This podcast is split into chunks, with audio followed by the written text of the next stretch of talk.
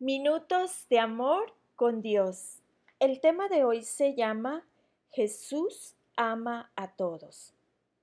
Fue un poco inusual, pero escuché la misma canción tres veces en el mismo día. Temprano por la tarde estuve en un hogar de ancianos donde cantó un coro. Al terminar nuestro tiempo juntos, una de las residentes dijo al final de su oración, Canten conmigo, Cristo me ama. Al final de la tarde asistí a una reunión de jóvenes, quienes la cantamos mientras seguían el ritmo con las manos y los pies. Por la noche recibí un mensaje de texto en mi teléfono con una grabación de mi sobrina nieta de dos años y medio que cantaba la misma canción con su dulce vocecita. Ese día, personas de más de 90 años, algunos jóvenes y una niñita entonaron la misma melodía. Después de escucharla tres veces, empecé a pensar que el Señor tal vez quería darme algo o decirme algo. En realidad, nos dio este mensaje hace mucho a todos los seres humanos. Te amo.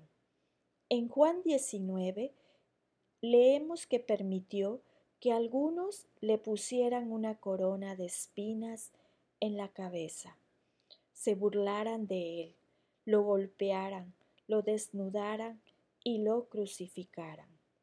Jesús tenía poder para detenerlos, pero habló muy poco. Todo lo hizo por amor para pagar el precio de nuestros pecados y rescatarnos del castigo que merecíamos. ¿Cuánto te ama Dios? Jesús extendió sus brazos y fue clavado en la cruz, murió por nosotros y después resucitó. Esta es una verdad preciosa, tanto para los jóvenes como para los ancianos. La verdadera medida del amor de Dios es que Él ama sin medida. Y la lectura se encuentra en el libro de Juan 19, versículo del 17 al 18. Y Él, cargando su cruz, salió al lugar llamado de la calavera, y allí le crucificaron. Amén.